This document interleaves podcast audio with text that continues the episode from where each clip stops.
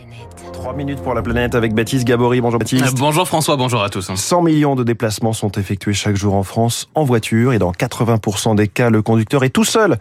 Le gouvernement présente donc ce matin son plan covoiturage. Covoiturage du quotidien, domicile, travail, objectif donc arriver à 3 millions de trajets covoiturés chaque jour en 2027, soit trois fois plus qu'aujourd'hui. Trois mesures phares seront présentées ce matin. La première, c'est un bonus de 100 euros pour tout nouveau conducteur qui s'inscrira sur une plateforme de covoiturage à partir du 1er janvier prochain. 25 euros versés dès le premier trajet, 75 euros au dixième dans un délai de trois mois. Julien Honard est le cofondateur de Klaxit, un des acteurs du marché on a l'État qui va mettre le pied à l'étrier sur les premiers covoitureurs pour qu'ils s'y mettent avec ce bonus de 100 euros. Et derrière, les collectivités locales qui vont pouvoir prendre le relais du financement pour créer un changement de comportement dans la durée. On a besoin des subventions des collectivités locales. Donc ce plan est, équilibré de ce point de vue.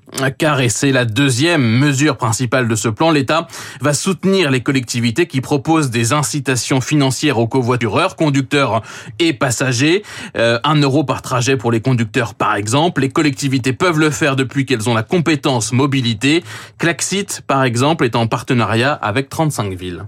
Les passagers euh, peuvent covoiturer gratuitement, aller au travail tout simplement gratuitement tous les jours et les conducteurs sont rémunérés une centaine d'euros par mois puisqu'en fait c'est la ville qui va euh, récompenser euh, le covoiturage en subventionnant les covoitureurs. L'État participera à hauteur de 50% aux politiques d'incitation financière des collectivités locales, soit 50 millions d'euros prévus quand vous payez un ticket de bus, en fait, vous payez euh, même pas 20% de son vrai prix, 80% euh, du prix est assumé par la collectivité locale. Ben, c'est un peu la même chose sur le covoiturage, qui est en quelque sorte un transport en commun pour le périurbain. Et nous, l'objectif, ben, c'est quelque part de faire de chaque voiture un mini transport en commun qui est opéré par les gens eux-mêmes, mais euh, qui est incité financièrement par la collectivité. Et puis, troisième mesure phare, l'État va mobiliser 50 millions d'euros pour aider les collectivités, là encore, à développer des lignes de covoiturage, des de covoiturage, des lignes euh, dédiées. Thomas, Thomas pardon, Matagne est le président fondateur d'Ecov, autre acteur du covoiturage. C'est important d'aider les collectivités à financer le covoiturage, dont la participation aux frais, euh, mais c'est pas suffisant. Les gens ne covoiturent pas euh, uniquement pour des questions d'argent, c'est surtout des questions de praticité. Faire des arrêts de covoiturage, faire des aires de covoiturage, mettre des services tels que des lignes de covoiturage, c'est ça qui permet que les gens lâchent leur voiture pour devenir conducteurs, pour devenir passagers.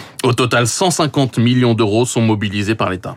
Pour la première fois en France, on a un plan covoiturage qui est financé de manière euh, assez significative. On est encore très loin de ce qui sera nécessaire pour faire la transition globalement dans toute la France périphérique, mais c'est une très forte accélération qui est proposée par le, gouvernement, c'est très positif. L'entreprise Ecov opère dans 25 collectivités des lignes de covoiturage avec des arrêts dédiés. Les passagers se signalent sur l'application et attendent un conducteur. Thomas Matagne sera justement euh, ce matin à Reims avec les ministres Christophe Béchu et Clément Beaune pour l'inauguration du une nouvelle ligne. Avec ce plan covoiturage, le gouvernement espère économiser 4 millions et demi de tonnes de CO2, soit 1% des émissions de gaz à effet de serre annuelles en France. Merci Baptiste Gabory, cher Baptiste. C'était votre dernière chronique 3 minutes pour la planète, la dernière en direct. Après 8 années à nous alerter sur le climat et la biodiversité, vous allez vers de nouveaux horizons. Alors, avec vous, on a considérablement enrichi notre vocabulaire puisqu'on a végétalisé, débitumé, renaturé. On a appris ce qu'étaient les sécheresses éclairs, les, les chênes pubescents, les hydroliennes ou encore le syndrome du pare-brise. On a fait connaissance avec tout un tas d'organismes, au-delà du CNRS ou de l'ADEME, puisque vous aimez bien interroger l'INRAE, l'Office français de la biodiversité, le laboratoire ruralité de l'Université de Poitiers, mais il y a aussi l'UICN, euh, l'IMBE, la FUB, l'IPBES, l'IDRI, je vais vous faire grâce de tout ce que signifient ces sigles.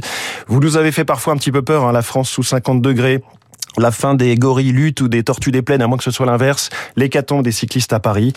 Alors comme c'est la matinale économique, on aime bien les chiffres, j'ai fait un petit calcul à raison de 5 chroniques par semaine, 45 semaines par an, on est au total à 6300 minutes pour la planète, ou 105 heures si vous préférez.